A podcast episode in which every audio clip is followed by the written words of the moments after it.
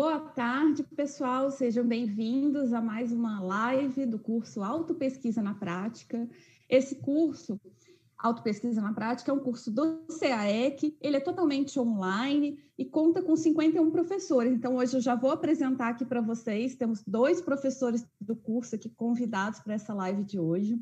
Mas antes, falar um pouquinho que o CAEC, o Centro de Altos Estudos da Conscienciologia, é uma instituição dedicada a cursos e pesquisas na área da conscienciologia, ciência focada no estudo integral da consciência. Se você quer saber mais, está é, conhecendo a conscienciologia pela primeira vez, acesse o site campuscaec.org, lá você encontra mais informações. Hoje a gente vai falar sobre o princípio da descrença, aplicado na autopesquisa, que é um princípio que é a base da conscienciologia, faz parte aí, vocês veem todos os é, as, as, salas de aula das instituições conscienciológicas, que quer dizer, é, não acredite em nada, nem mesmo na, é, no que é informado nessas instituições, né, nessa live, por exemplo. Interessante, inteligente fazer pesquisas pessoais, repetidas e autocríticas sobre os temas sob análise. Experimente, né? tenha suas próprias experiências pessoais, é isso que diz o, o princípio da descrença. E hoje aqui, olha, é, já o pessoal já está chegando aqui, dando boa tarde a todos. Vocês podem é, enviar perguntas, comentários, suas opiniões aqui pelo chat do YouTube. A gente vai lendo, vai passando pelos para os professores. E hoje aqui a gente tem dois professores especialistas nessa temática. É, eu vou apresentar eles, quem não conhece ainda, são professores já bem experientes. Primeiro, o professor Guilherme Kunz, Professor Guilherme Kunz é professor, graduado em Engenharia Mecânica, tem mestrado e doutorado em Engenharia Mecânica, natural de Porto Alegre, voluntário da Conscienciologia desde 1997, docente desde 2001, tenepsista desde 2004 e Epicom desde 2017. Ele é autor de artigos científicos, verbetes, também é autor desse livro aqui, olha, Manual do Mater Pensene, muito bom, também organizador dos livros A Complementar em Primeira Década, e Manual DCP2. E a gente tem também o professor Wagner Djorkovic, espero que acertei o nome, né? Okay. Ele é professor, graduado em matemática aplicada e computacional, mestrando na área de engenharia elétrica e computação, brasileiro, natural de São Paulo, voluntário da Conscienciologia desde 2012, docente em Conscienciologia desde 2015, tenepsista desde 2016 e autor de artigos científicos. Professores muito bem-vindos. A gente agradece muito o convite, é, a, é, a, vocês terem aceitado o convite de participar dessa live aqui hoje e também de fazer parte aí desse curso Autopesquisa na Prática. Então, sejam muito bem-vindos e muito obrigada aí pela participação e presença de vocês. Obrigado. É, aqui, olha, já tem pessoal chegando. A Merlende Djokovic, Maria José Assunção, Robson Wilson, a Penha Mendonça, a Eva Maria Macedo, Vanessa Mancino.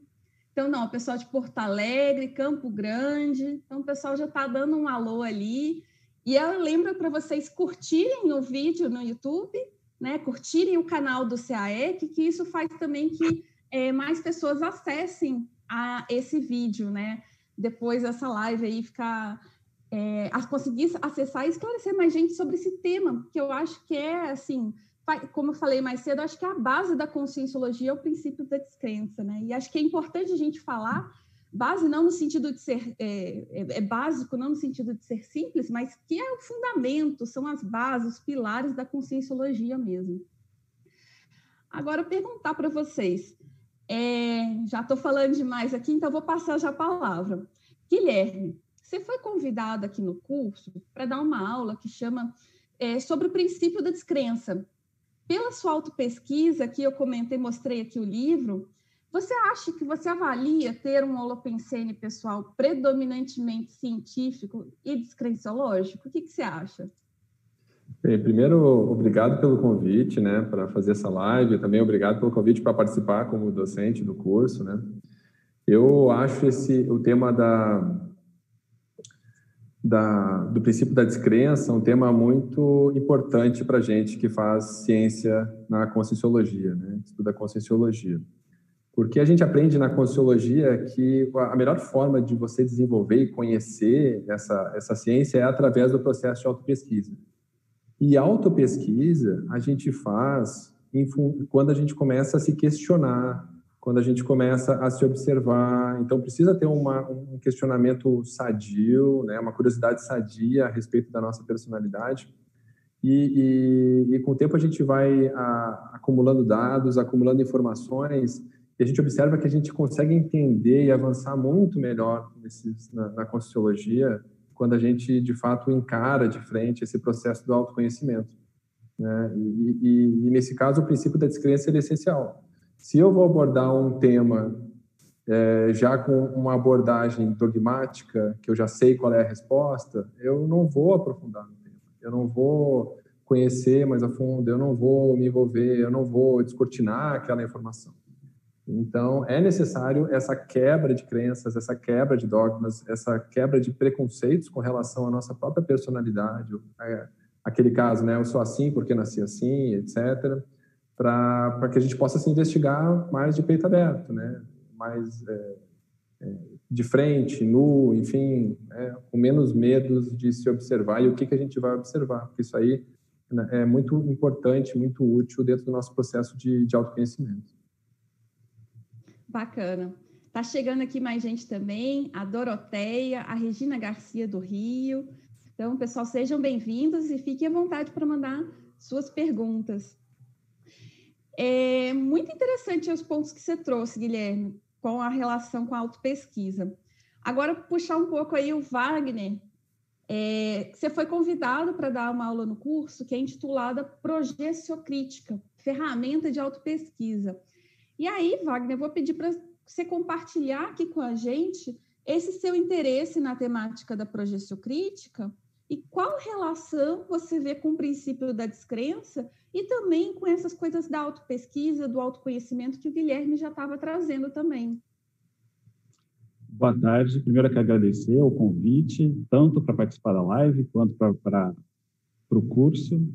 É, fiquei muito feliz, estou muito feliz de estar participando junto com o professor Guilherme, que foi, já foi meu professor lá em São Paulo e de um curso que ele deu lá e, e me ajudou muito nesse nesse assunto também, inclusive. Bom, eu, eu cheguei na, Conscienciologia por conta do, do fenômeno da projeção consciente, né?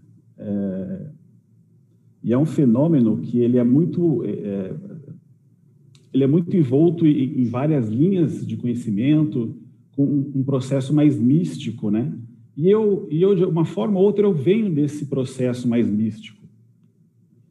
Então, quando eu comecei o voluntariado, comecei os estudos, comecei a, a fazer curso na Consciologia, no IPC, eu comecei a perceber que é, é, não, não, não, tinha esse processo místico, né? E, e aquilo era muito bem é, é elaborado, muito bem, muito bem é, é, definido de maneira mais científica.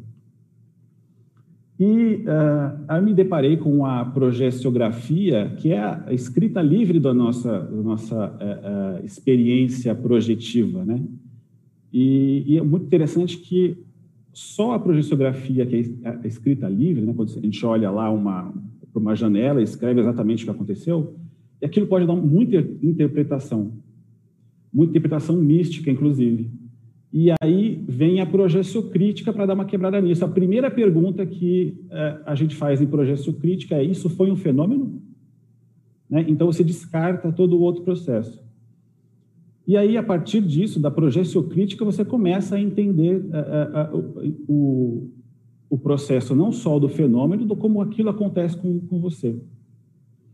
Eu, nessa, nessa temática que eu dei aula no, no curso Autopesquisa na Prática, é, eu falo justamente de uma parte da projeciocrítica, que é o processo é, é, mais psicossomático.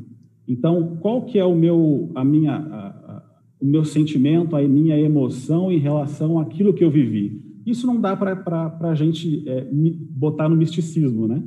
Mistificar tal. Então, é, aquilo é óbvio. Eu fiquei feliz, fiquei triste, fiquei pé da vida com algum processo, e aí a partir dali eu consigo é, identificar é, os meus processos, da, da minha autopesquisa, né? O que, que, por exemplo, o que, que me tira do sério? Ali na, durante a, a, a, experiência é difícil você esconder isso. Então, é, é eu acho que está tá extremamente ligado ao, princípio da descrença à, à, experimentação e à crítica, né? Eu acho que é por aí. Bacana. Eu entendo que é por aí, né? Não, e você comentando, falando dessa das suas hipóteses, até mesmo dessa vida, pelo que eu entendi, né, de ter relação com um processo mais místico, e uhum. aí ter encontrado a conscienciologia com, com outra abordagem com relação ao mesmo assunto, né, o assunto da projeção consciente. E aí eu fico pensando no seguinte, que assim, a gente vem, é, o professor Guilherme Kunz também pesquisa muitas coisas de serexologia também, né, então a gente vem de uma série de vidas e eu acho que é a primeira vez que a gente está tendo essa oportunidade de estudar esses fenômenos é, sem crenças, né? sem misticismos, é, deixando o negócio mais limpo, né? Vamos olhar, observar o fenômeno em si. Então, é um, é um desafio, acho que para todo mundo, né? É, eu, pelo menos, eu acho que na minha holobiografia, talvez tenha sido a primeira, essa ressoma talvez seja a primeira vez que eu estou lidando com esse princípio, penso eu. Então, eu acho um negócio interessante para a gente estudar, observar mais. Isso, a gente é, é, muito comum, né? Até culturalmente, a gente tentar, é, a gente introduz o processo místico, o processo e a gente nunca se questiona, né? Então, por exemplo, uh, durante muito tempo eu fiquei pensando assim, ah, o que será que significa esse sonho que eu tive?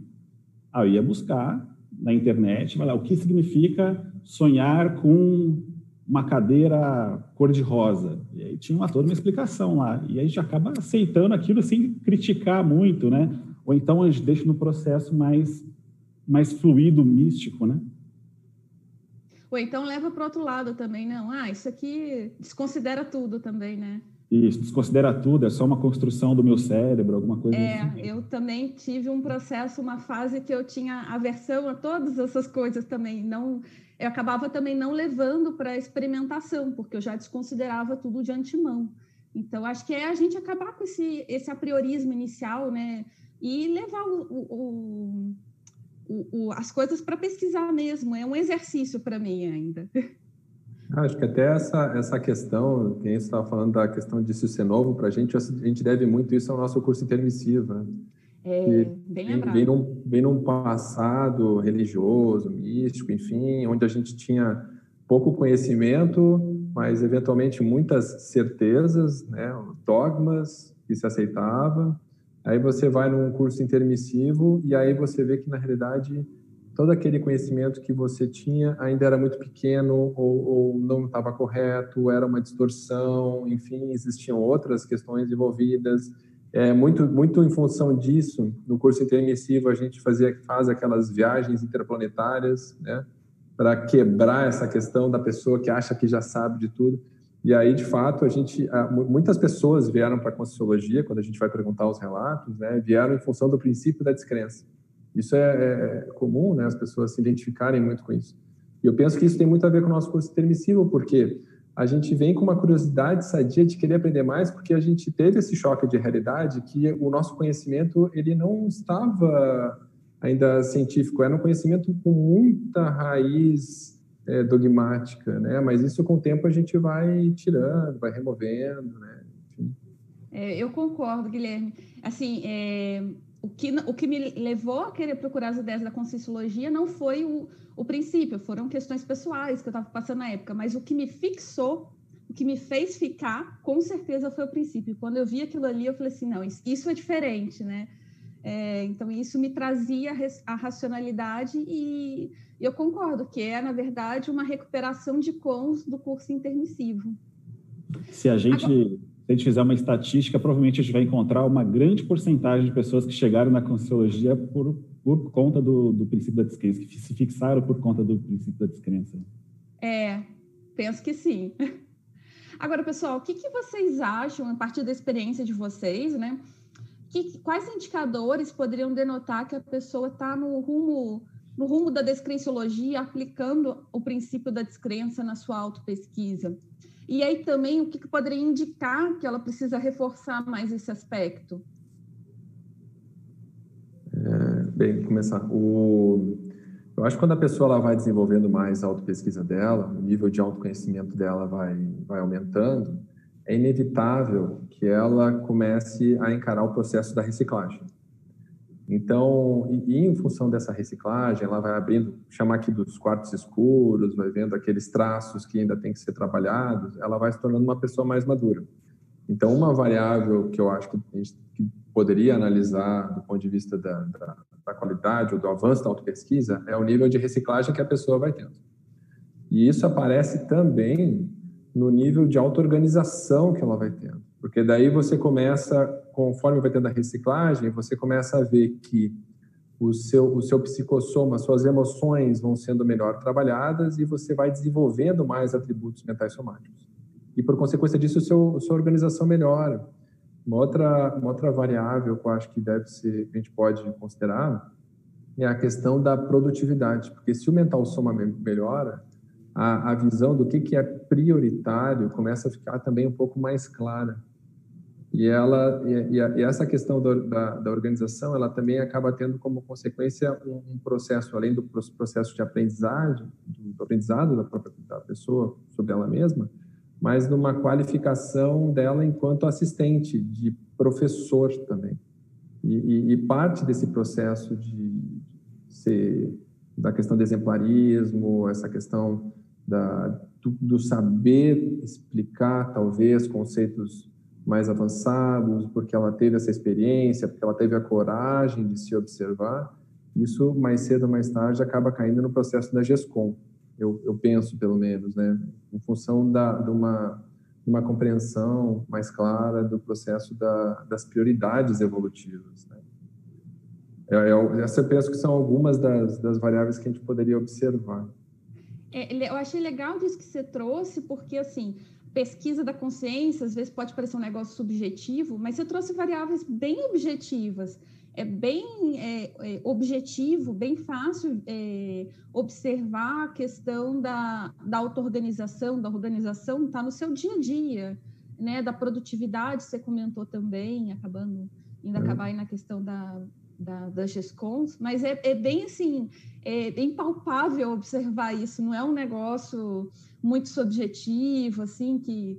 Então, você está falando da consciência, mas está analisando coisas bem objetivas disso. Achei interessante essas variáveis que você trouxe. E a, e a, e a pessoa ela não precisa necessariamente entender de consciologia para ver essa mudança, porque é um relato que a gente também quer ver, quer ver que é comum, é quando a pessoa ela, ela começa a fazer autopesquisa, e aí passa e passa um tempo às vezes distante é, de algum familiar, algum conhecido, e eventualmente ela acaba se encontrando e a pessoa, ela que não sabe o que é consciologia, ela olha a pessoa e diz: Nossa, como você amadureceu, como você mudou. Enfim, isso é um relato relativamente comum dentro da, do, dos, dos conscienciólogos, né, das pessoas que estudam conscienciologia. Ou seja, é que nem você falou, é palpável, né, palpável.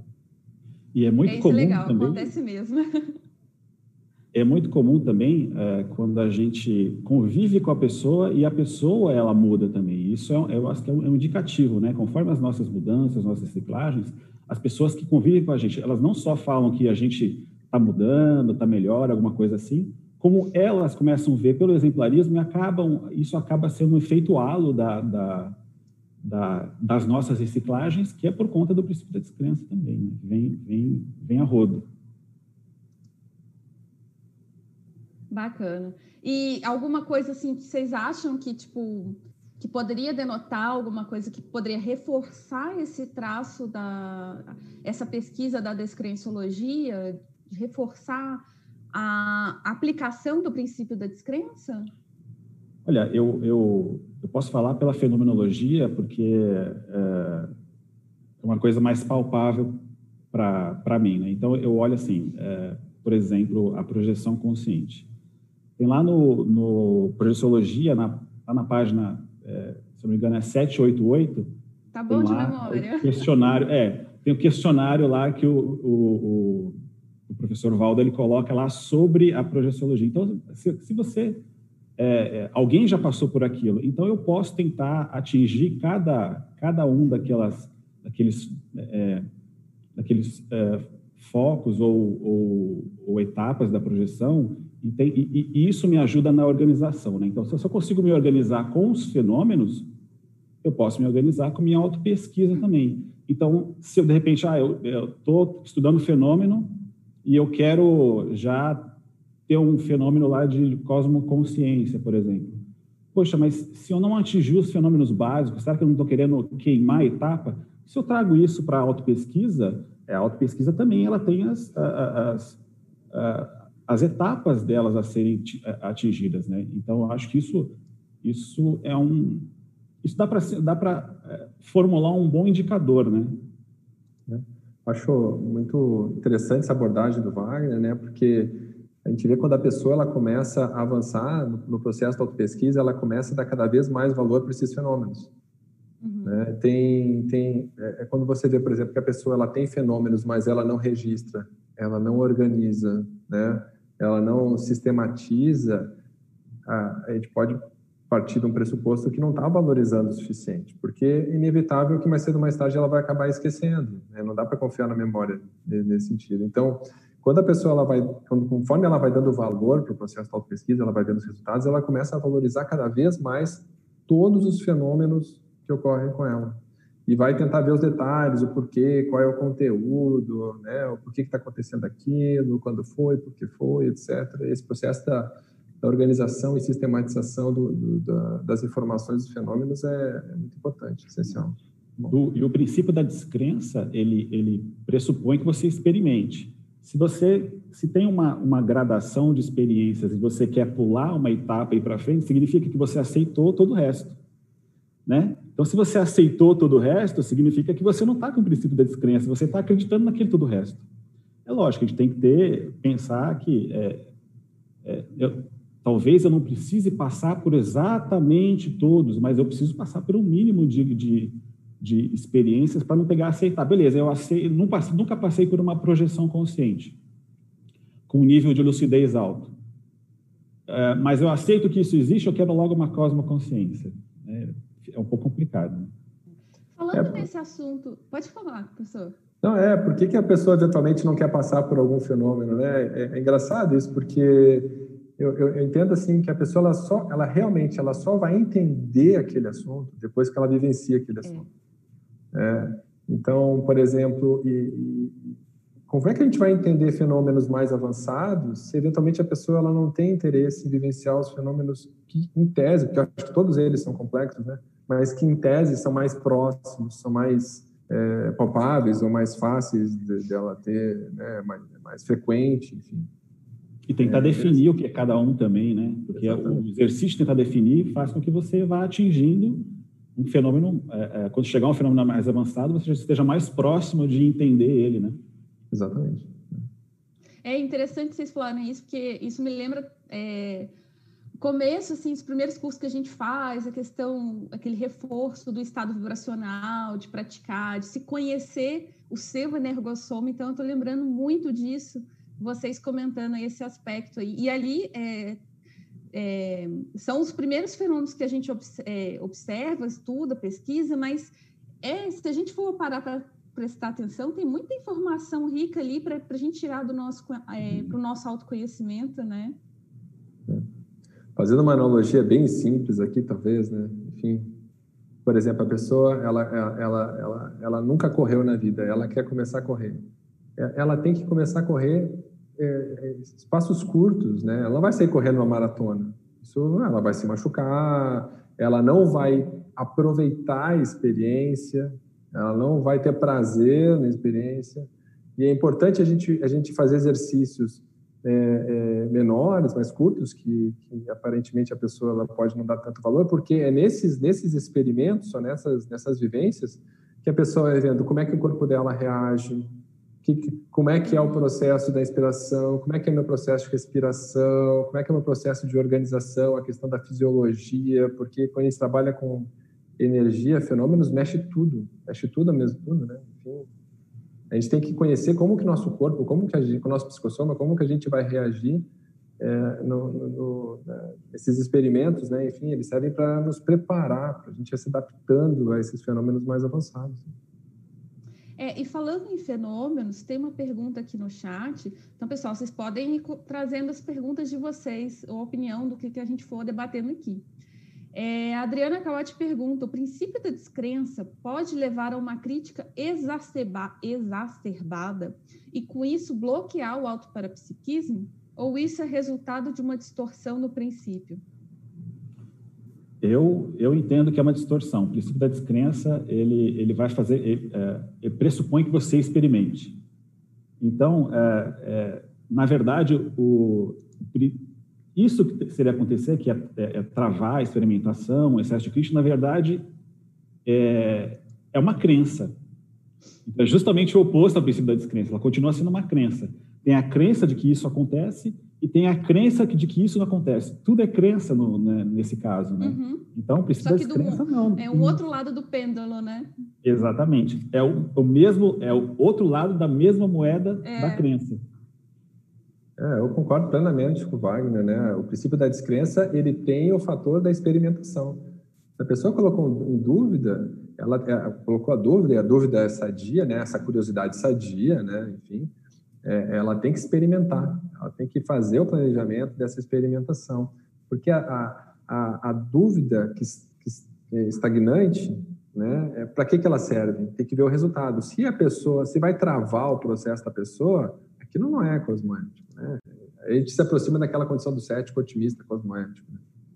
Então, a dúvida pela dúvida, que não tem nenhum tipo de resposta, que não tem nenhum tipo de planejamento, que não tem nenhum tipo de expectativa de experimentação, nem é uma dúvida exatamente, é mais um subterfúgio para não, não ter um movimento. Né? Então, isso aí é, é, sutil e às vezes pode, pode mascarar, enfim, né? pode parecer que a pessoa está utilizando o princípio da descrença, mas eu acho que é essencial isso que o professor Wagner comentou. Tem que observar a questão da experimentação. É bacana, né? Porque senão cai num. A pessoa acha que está sendo cético, né? Está na, na, postura do cético, otimista, cosmoético, mas na verdade ela está com um pseudo-ceticismo, né? Já está descreditando tudo de cara. E a profilaxia seria justamente a, a, a experimentação, né? É, a, é, a, é, a descrença é a suposição, né? Você supõe que aquilo, mas de maneira duvidosa, né? Então, beleza, isso, isso faz algum sentido, mas eu preciso ver se isso é real para mim, né? Na Conscienciologia é a auto-pesquisa, então eu preciso ver se aquilo é real para mim. Eu entendo, aquilo funciona para a Andressa, funciona para o Guilherme, mas para o Wagner, isso funciona? Eu preciso entender. Então, uhum. eu, eh, tem uma suposição, é, essa, essa suposição é a hipótese que a Andressa, o Guilherme traz, e o Wagner vai experimentar. É, não vai acreditar, beleza, a Andressa disse que acontece, o Guilherme disse que acontece, então é isso, acontece. Não, vamos, vamos com calma. Por outro lado, a gente também tem que tomar cuidado para não ser, é, é, não, às vezes, não perder um pouco de tempo querendo experimentar exatamente tudo dos mínimos detalhes. Eu preciso de um mínimo de experimentação para chegar num ponto e, a partir desse ponto, ir para frente. Né? né? Você fala de não reinventar a roda o tempo todo, né? Senão a gente não anda, é. né? É. é. cada, cada pessoa vai ter uma caminhada, né? Não, não, não é a produção em série, né? Cada indivíduo, ele é único, tem uma experiência, tem um retrovidas, né? Enfim... Eu acho, até queria comentar também essa questão, porque toda, toda a infraestrutura da Conscienciologia ela é voltada para isso. Então, por exemplo, se a gente analisar lá o, o CAEC, que é onde o curso ocorre, você tem o, a Auloteca, o Ociclo, que são onde a gente tem as informações, onde a pessoa ela consegue lá e ter as informações do, do que um experimento, por exemplo, que ela quer fazer. Ela vai lá, ela vai ler livros sobre assunto, ela vai se inteirar. Depois existem uma série de laboratórios né? Ele é totalmente voltado para um campus voltado para o processo da experimentação. E, e após esse, esse, processo da experimentação, ainda existem os, os espaços dedicados para o debate e refutação. Uhum. Né? Que aí você vai poder ver, fazer o, contraponto, ver se, aqui, se, o fenômeno que você analisou ou, ou, denominou corretamente, se é uma coisa, se é uma, se é uma verpom, né? Enfim, aí você vai nesse debate. Então, toda a infraestrutura, o sistema né, do, do campus, ele é voltado né, para esse processo do princípio da descrença. Né? Então, você vai, conhece, experimenta, refuta, volta para a biblioteca, volta para a biblioteca, volta para o laboratório. é um processo contínuo. Né? A consciência é muito complexa. Esse é um processo que a, a, a gente, depois que, que, que, aprende, gosta, não para nunca mais. Né? Bacana. Tem uma pergunta aqui do Robson, Robson Wilson. É, acho que nessa linha que vocês estão falando também. Professores, precisamos experimentar tudo para aplicarmos o princípio da descrença? Aí vocês já comentaram um pouco, mas se vocês quiserem complementar ainda. É, não entendo dessa maneira, né? É lógico, a gente precisa ter um mínimo de experiência para saber que aquilo faz um sentido, que aquilo cabe para a gente, tudo isso. Mas eu não preciso. É, imagino, por exemplo, vou dar um exemplo. É, eu já tive uma projeção que fui lá e fui verificar o meu cordão de prata. Isso é uma coisa bem comum, é um alvo projetivo, muita gente tem. É, eu tive essa projeção, verifiquei o cordão de prata, eu entendo que ele existe. É, existe uma outra, uma outra hipótese que é, é, o cordão de prata ele, ele não se rompe com facilidade. Então, você, vamos supor, você vai dar um nó nele e tal, enrola ele no corpo, ou então no psicossoma, alguma coisa nesse sentido eu já senti o cordão de prata, eu já, já, já verifiquei, verifiquei a existência dele. Eu não, eu, será que eu preciso verificar também essa, essa, essa como é que fala? Essa é, peculiaridade do cordão de prata, essa, essa propriedade do cordão de prata? não sei, para mim isso já, isso já é um, é um, ponto passado a partir do momento que eu já, já verifiquei o cordão de prata. Vou para uma outra, uma outra experimentação agora, né? Então, eu não preciso experimentar todos os processos. Né? Eu tenho experimento etapas, experimento alguns. Eu preciso passar por um, um, um, um espectro, né?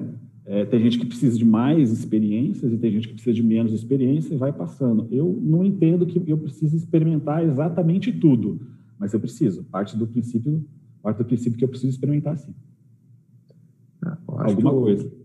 Sim, acho que o, o, o, norte, quem dá da, desse processo da experimentação, né, a gente fala muito na, na a questão dos fatos orienta a pesquisa, né? Uhum, então, é, a, a, pesquisa, ela, ela tem o princípio da descrença associado, e, enfim, tem o processo da experimentação associado.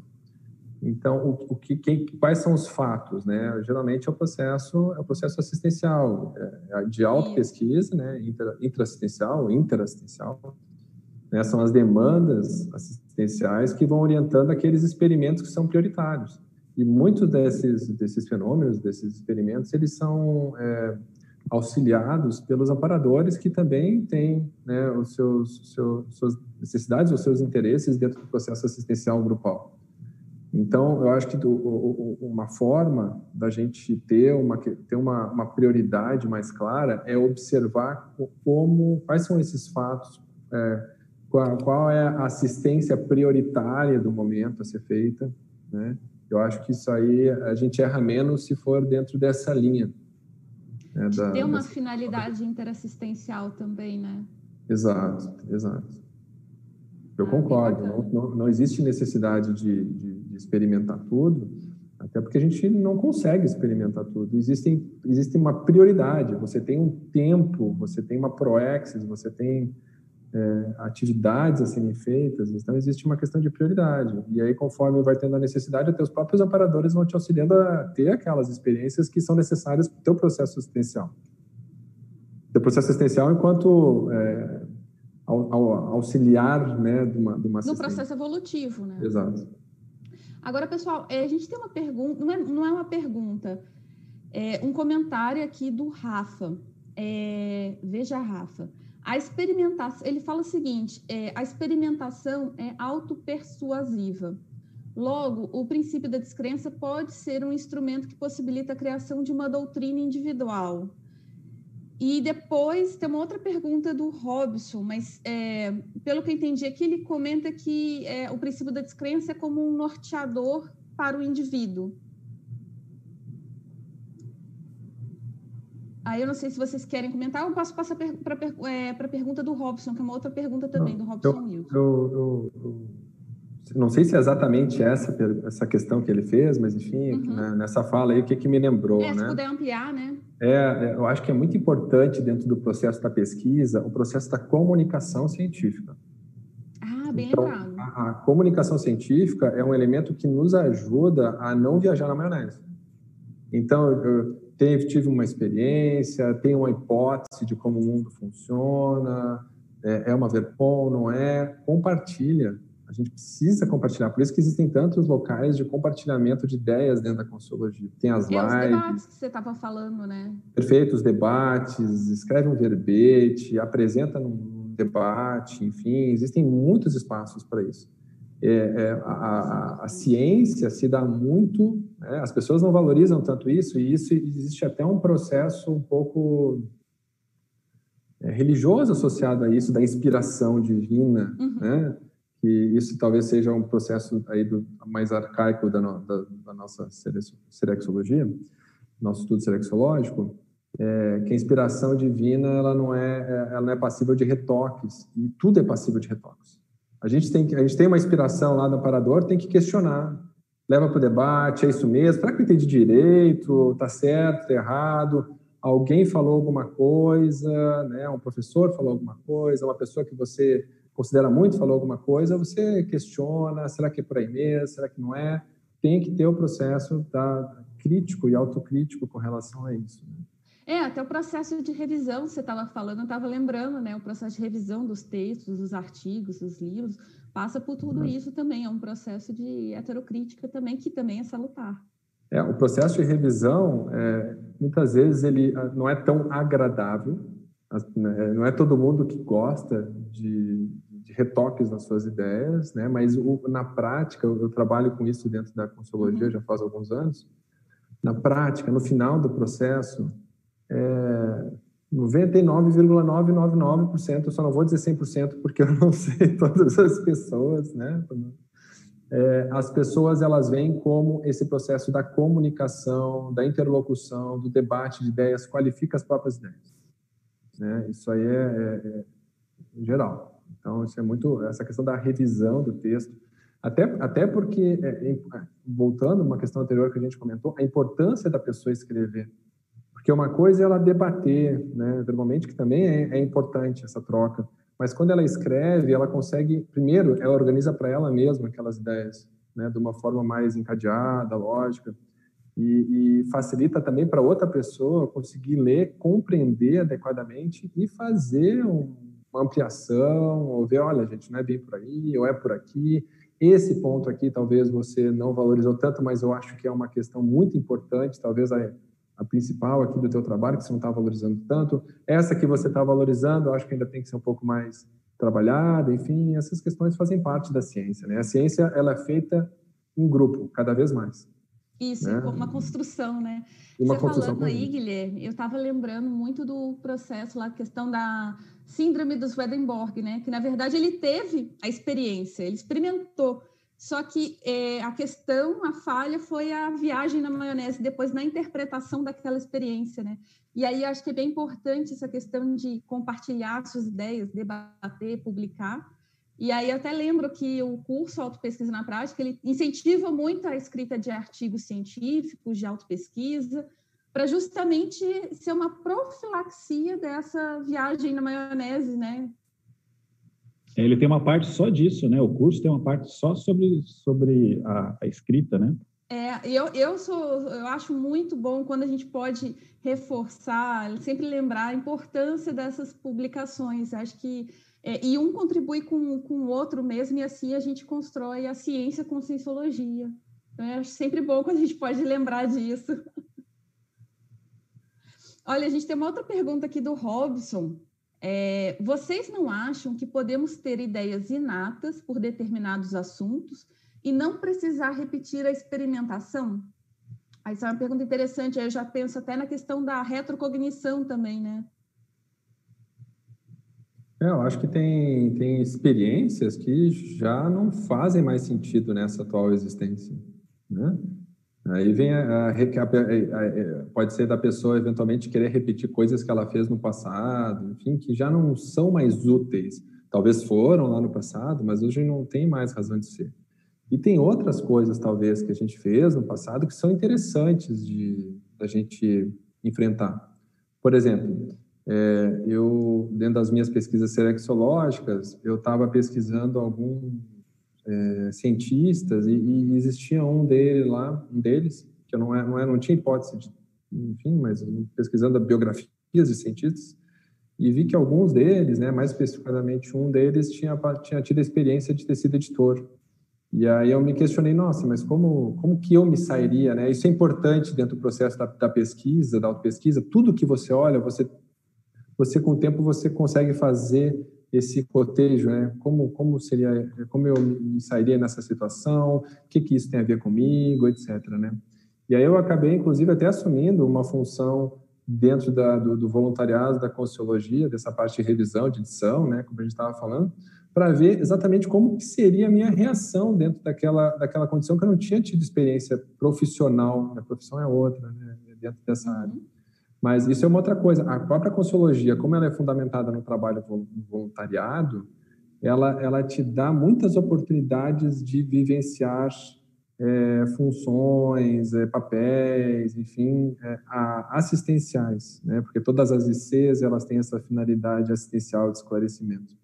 Mas eu concordo, existem, existem coisas que a gente já fez que já não tem razão de se repetir. Né? E aí vem aquela questão de quais são as prioridades assistenciais para o momento, né? quais são as orientações, quais são os fatos que estão orientando a pesquisa, enfim, é essa linha.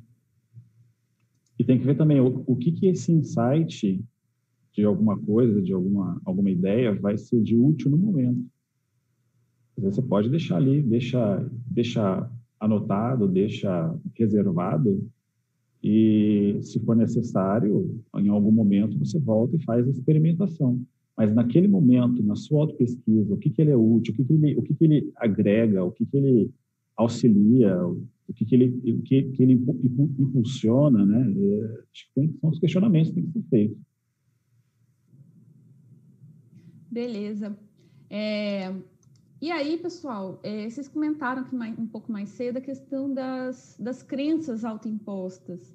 Esse eu, eu acho que é um aspecto bem crítico assim, na autopesquisa, questão de crenças, não crença com relação a alguma coisa, é, algum aspecto externo, mas crença com relação a gente mesmo, que pode acabar limitando a nossa manifestação. Então, por exemplo, o Wagner ele estuda mais a questão da projeciologia. Então, pensando num exemplo aqui, é, de achar que assim, não, eu não tenho capacidade ou que esse fenômeno não é para mim. Ah, eu acho que, por, por exemplo, projeção de mental soma não é para mim, eu ainda não tenho maturidade para viver isso, ou tipo, ah, não, isso está muito distante, e eu acabar me limitando.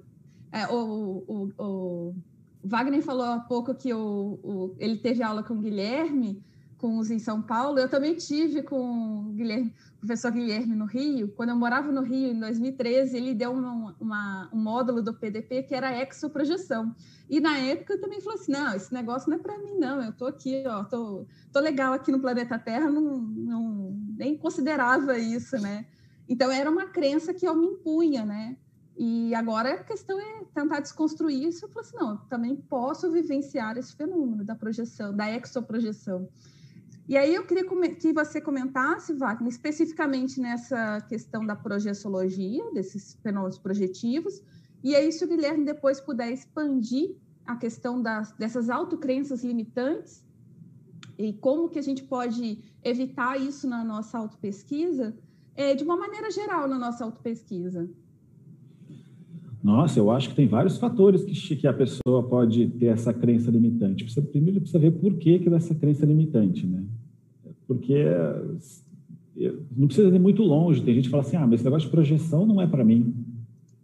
Então, uhum. por, por, que que não é para você? Por que que não? Por quê? O que, que acontece? Por que, que não é para mim? Por que, que eu não, não quero ter essa projeção? Né? Porque se não é para mim, é porque algum motivo eu não estou querendo ter. Então, esse é um ponto. Será que eu não quero enxergar alguma coisa que está acontecendo? Será que eu não quero enxergar algum processo que está acontecendo? Será que, é, para mim, viver de uma maneira mais é, é, escondida de mim mesmo é mais reconfortante? Primeiro são esses aspectos, assim. Outra coisa é que é, é, é a suposição, suposição da dúvida, né? E tudo bem, é, um processo avançado, elaborado. Tudo bem, mas se eu tiver uma ajuda para isso, se eu tiver uma extrapolação para isso, eu não posso me fechar, né? Então, é, eu, eu, entendo que quando a gente já, já começa a se fechar, ou, ou, a gente já começa a bloquear, inclusive, a autopesquisa, né?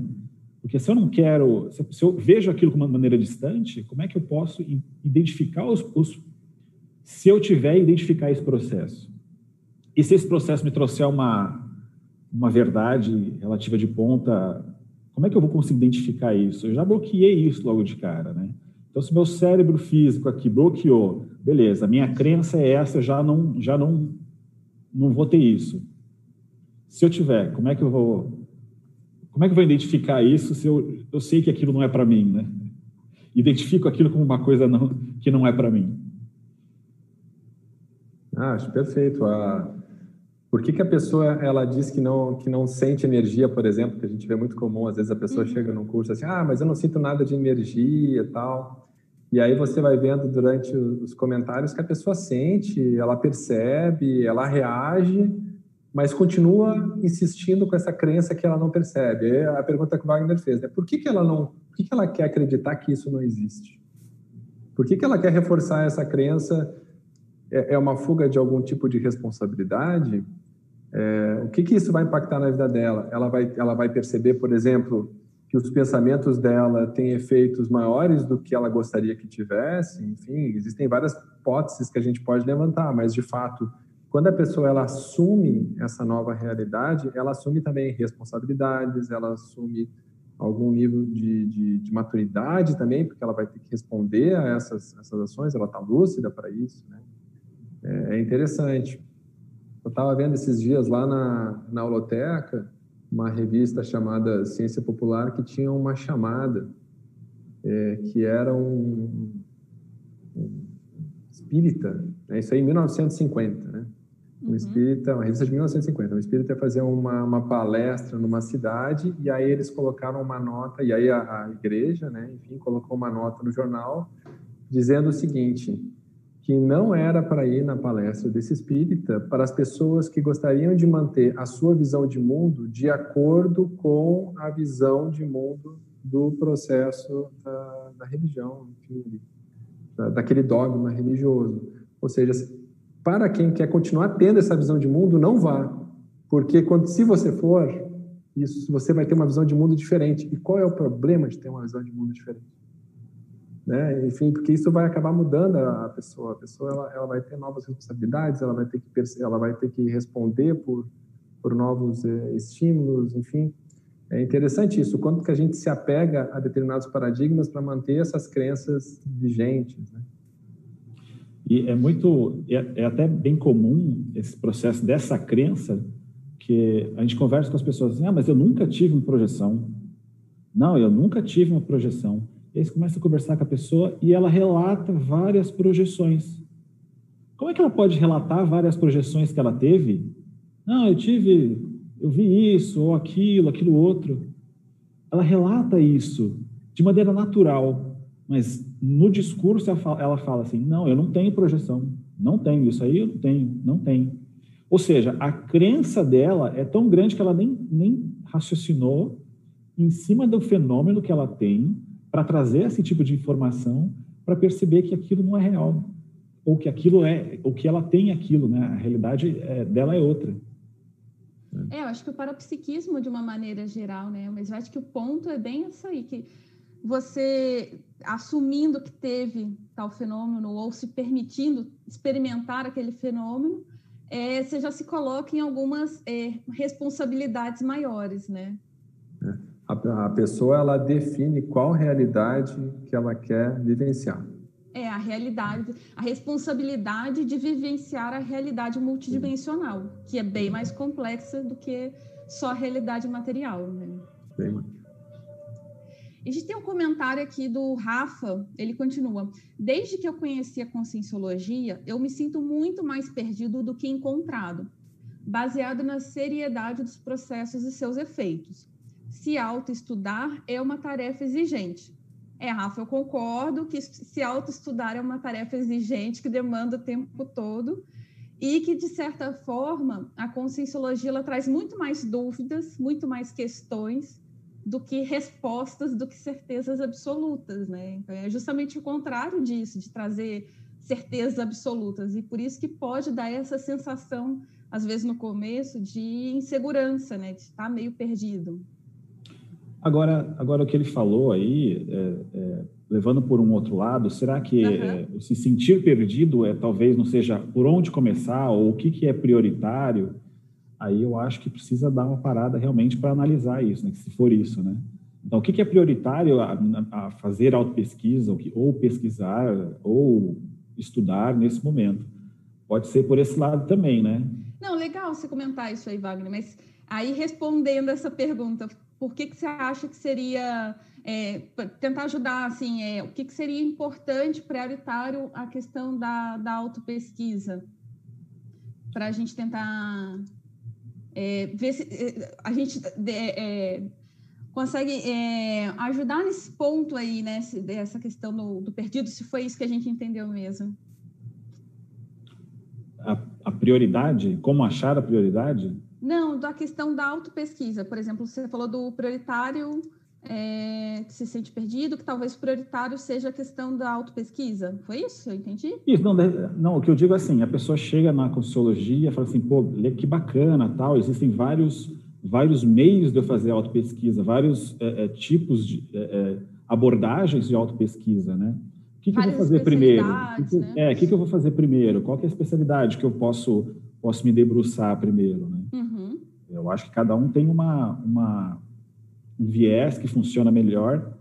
É, aí eu entendo que a pessoa precisa dar, parar um momento para descobrir qual que é o, o seu o viés que melhor funciona para ela, né? Para mim, por exemplo, autopesquisa funciona questão do fenômeno.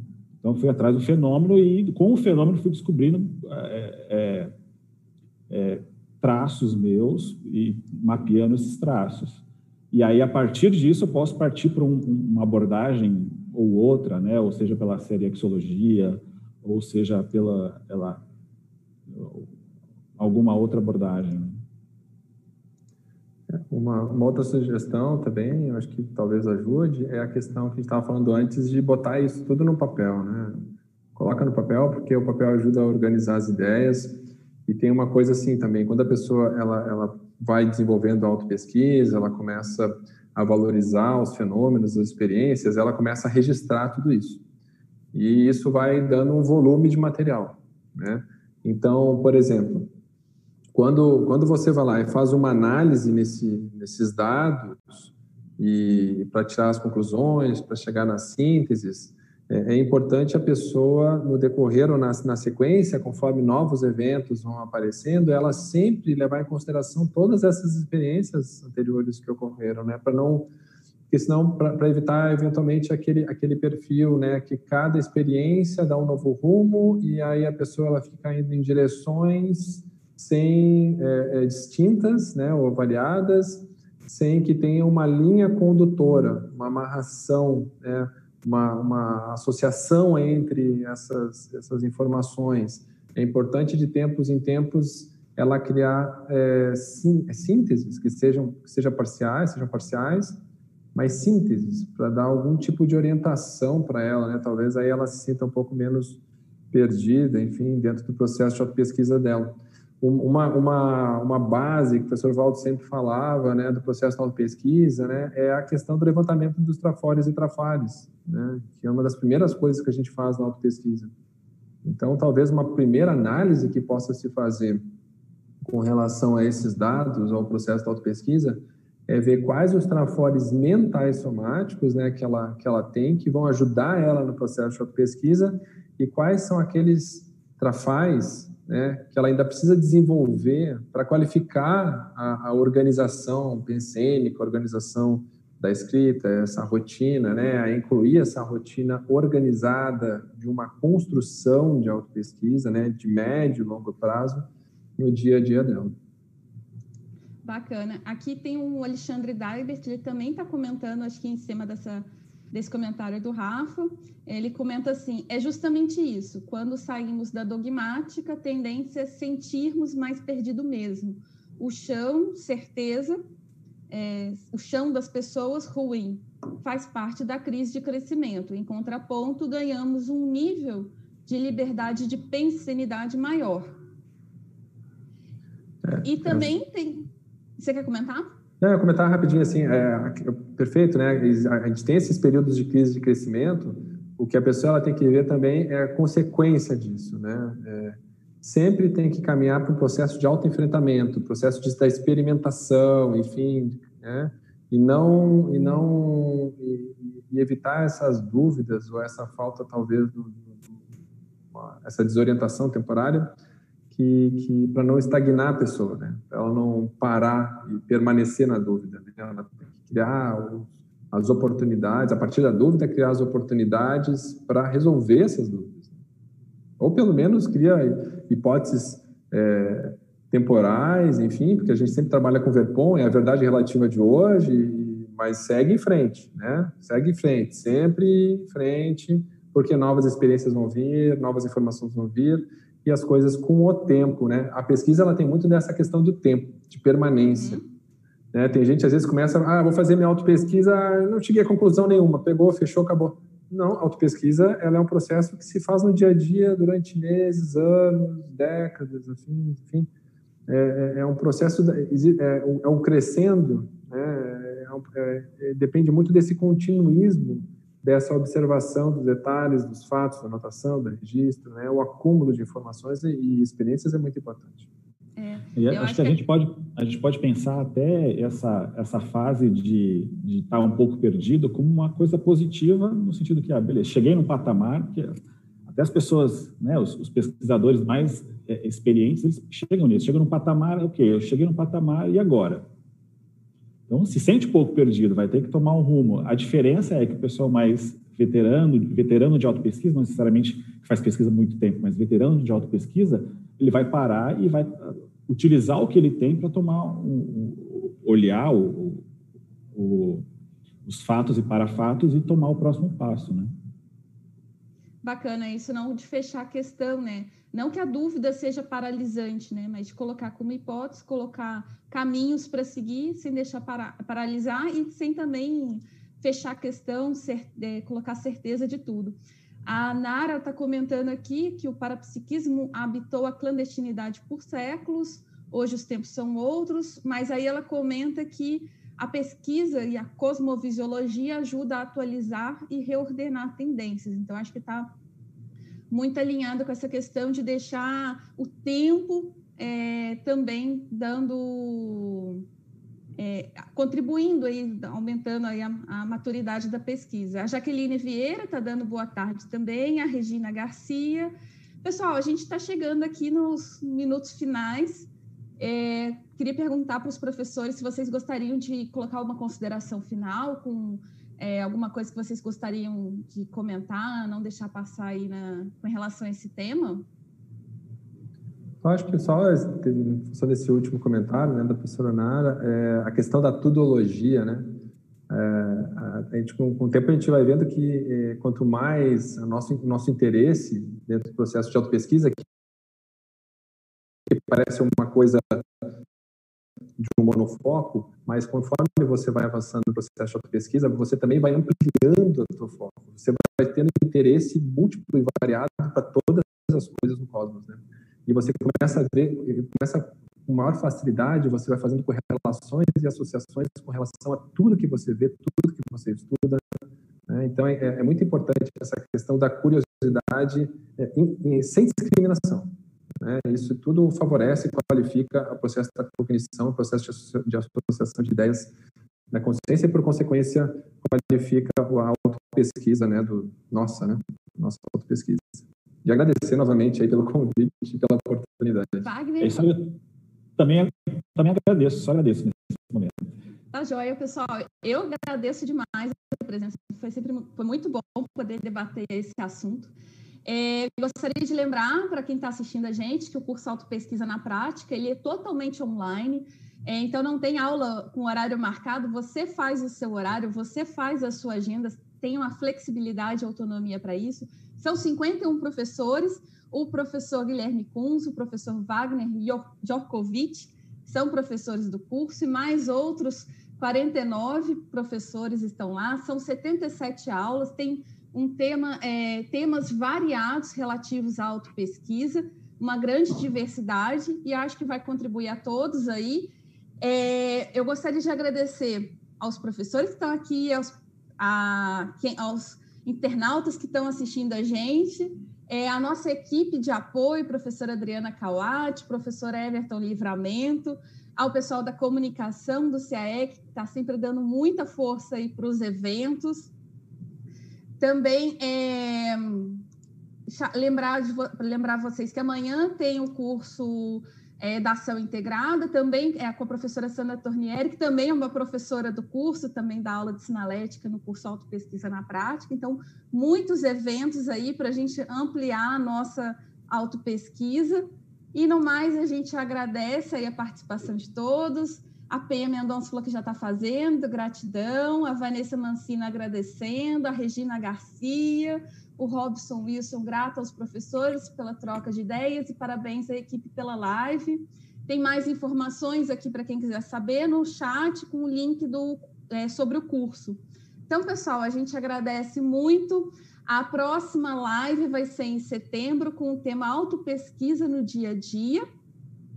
É, vai ser no dia, vamos ver aqui, no dia 26 de setembro, nesse mesmo horário, 15 horas, com as professoras Cal Peiru e Elizabeth Pigoso. Então, muito obrigado e até a próxima.